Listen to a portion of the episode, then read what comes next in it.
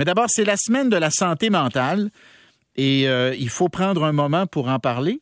Et on s'est dit, tiens, pourquoi ne pas en parler avec Florence K., euh, l'artiste bien connue, mais aussi ambassadrice de la coalition des psychologues du réseau public.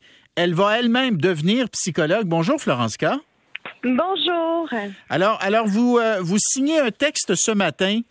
Je l'ai lu avec beaucoup d'attention. Mhm. Et euh, d'abord, vous demandez au ministre Carman, le, ministre responsable des services sociaux, de vous rencontrer. Euh, je veux juste que vous sachiez qu'on lui a demandé s'il avait l'intention de le faire et on nous a dit oui, il va vous rencontrer en privé. Parce que moi, je lui ai offert, juste que vous sachiez, je lui ai offert, non, je lui ai offert que vous ayez votre rencontre en ondes avec, oui, oui, en studio, vous, Florence K, et le ministre Carman en studio dans l'émission pour qu'on assiste à cette discussion. Bon, pour le moment, ça va se faire en privé. C'est une première étape, mais moi, je vous le dis, je vais essayer de le convaincre de venir parce que je pense que ça pourrait être très intéressant de vous avoir les deux. Ben absolument, c'est sûr. Puis moi, j'aimerais ça. Euh, ben d'abord, merci d'avoir fait le suivi euh, avec lui. Puis ça me ferait vraiment plaisir de le rencontrer en privé aussi.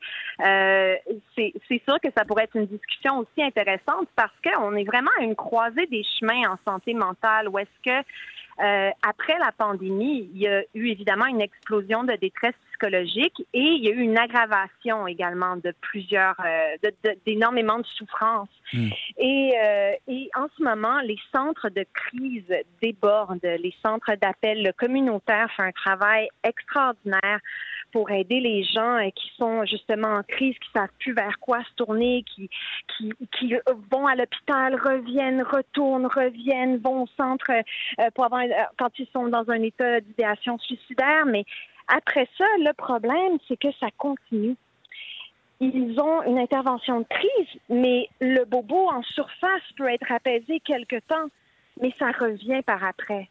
Et c'est d'où l'importance du traitement avec euh, des intervenants, dont les psychologues. Absolument. C'est ça, c'est ça que je que, j'ai trouvé très intéressant dans votre lettre, donc qui est intitulée Santé mentale. Accepteriez-vous de me rencontrer, Monsieur Carman Donc c'est euh, c'est publié dans quel journal ça euh, Journal de Montréal. Journal de Montréal. Voilà. Alors, mm-hmm. ce que j'ai trouvé très intéressant, c'est que vous vous nous dites, mettons que tu as un problème physique, tu te casses mm-hmm. la jambe ils vont traiter ta fracture, puis à un moment donné, tu n'auras plus besoin de voir le médecin, c'est réglé, ton problème est réglé. Vous nous dites dans votre lettre, dans le cas de la santé mentale, ce qui est important, c'est le suivi, le continuum, comme vous l'appelez. Il faut vraiment traiter la santé mentale sur la durée. C'est pas un one-shot deal. Oh non, c'est pas un one-shot deal. Puis aussi, c'est qu'il y a des fluctuations puis il y a des comorbidités. Par exemple, quelqu'un qui souffre euh, d'un trouble bipolaire, qui est une maladie chronique, dont moi, par exemple, ben, je vis avec. Euh, mais moi, j'ai eu un continuum de soins, ce qui me permet d'avoir un équilibre. Mais avant que j'ai ces soins-là, la crise était toujours imminente. Et euh, par exemple, le, trouble bipolaire peut amener des comorbidités d'abus de substances, de troubles d'usage de substances, de, de les, les, phases dépressives, tout ça. Et si on n'a pas un traitement continu, oui, dans une équipe interdisciplinaire, donc avec un médecin pour suivre tout l'aspect médical de la chose. Il peut y avoir un travailleur social parce que c'est biopsychosocial. Hein, tous les événements autour de nous ont un impact sur notre psyché. Et un psychologue qui, lui, est spécialisé dans les dynamiques relationnelles, qui a aller en dessous des symptômes et faire vraiment la thérapie nécessaire et adaptée sur un terme plus long que simplement aller à l'hôpital, recevoir une médication, rentrer chez soi, attendre que ça fait effet, ça fait pas effet, il y a des effets secondaires, puis pas avoir accès à la psychothérapie, qui est vraiment un élément clé dans euh, le, rétablissement.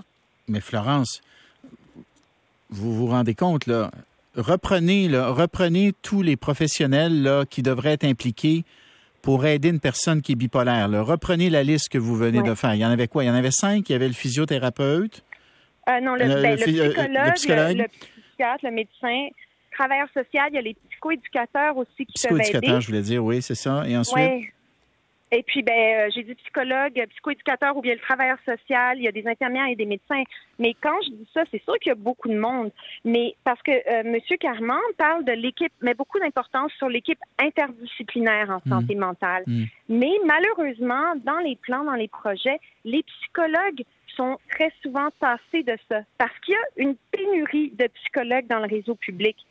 Mais la raison pour laquelle il y a cette pénurie-là, c'est que les conditions qui sont offertes aux psychologues, qui ont quand même de 7 à 9 ans d'études, dont un doctorat, sont tellement pas compétitives avec celles qui sont offertes dans le privé. Donc, les psychologues s'en vont. Il y a juste 25 des doctorants en psychologie qui vont aller, dès leurs premières années, travailler dans le réseau public. Et puis, il y a eu l'idée de la sous-traitance.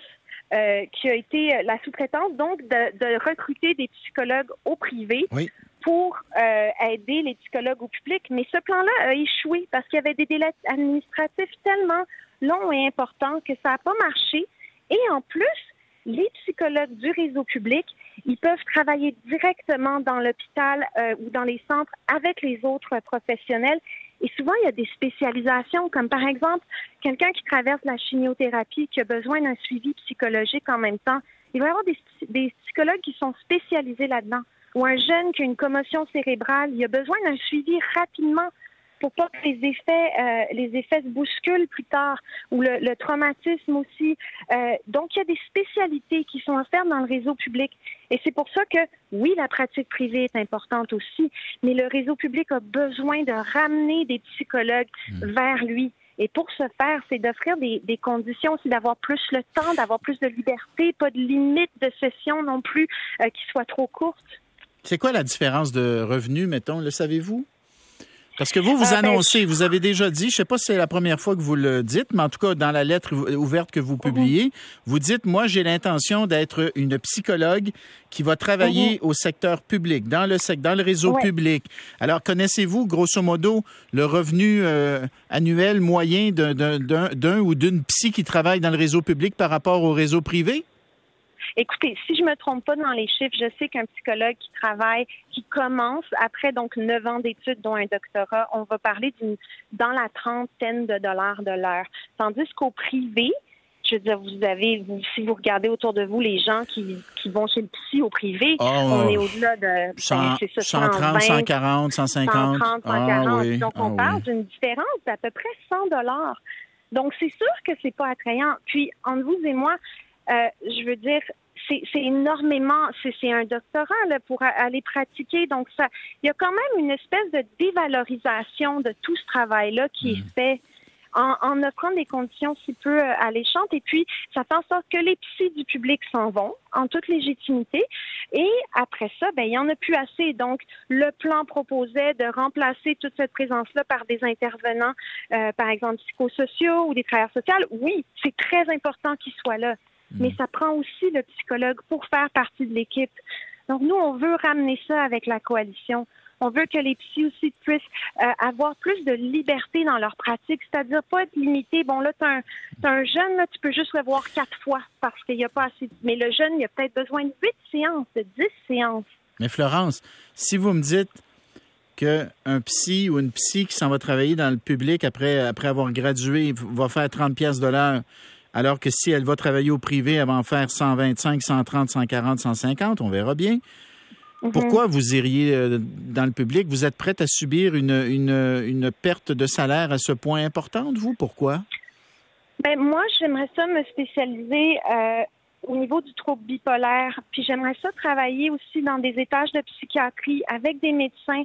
Puis j'aime beaucoup l'approche biopsychosociale. Donc j'aimerais faire partie d'une équipe où est-ce que justement on regarde les trois aspects euh, de la maladie médicale. C'est quoi ça, bio? Comment vous avez dit ça? Bio, médico-social?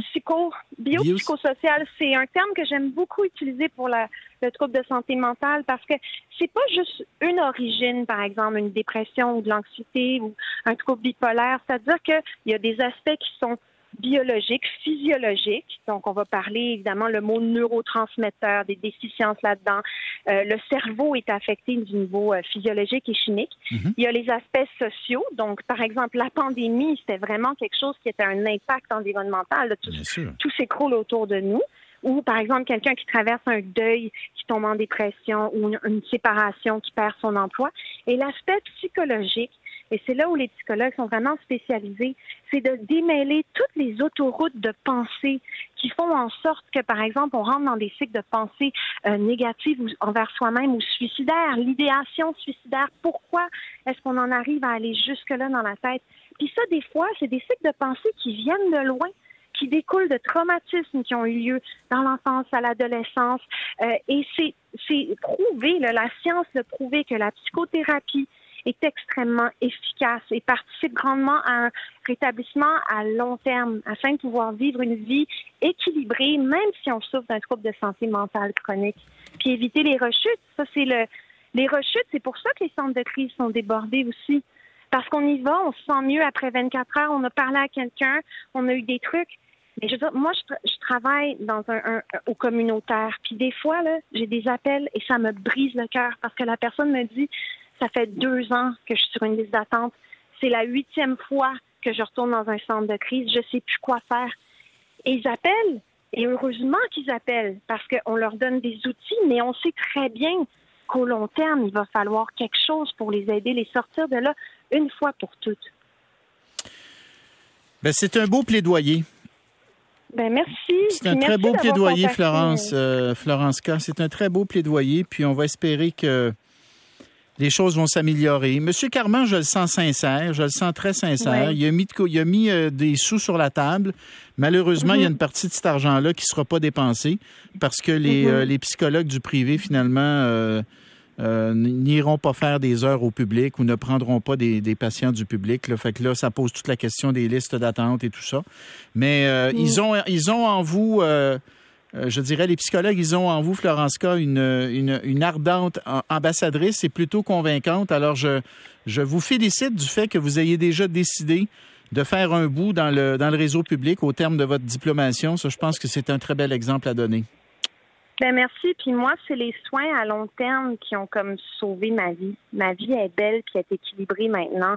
Puis ça, ben je le dois à la chance que j'ai eue d'avoir des soins à long terme. Puis malheureusement, ben ça ne devrait pas être un privilège.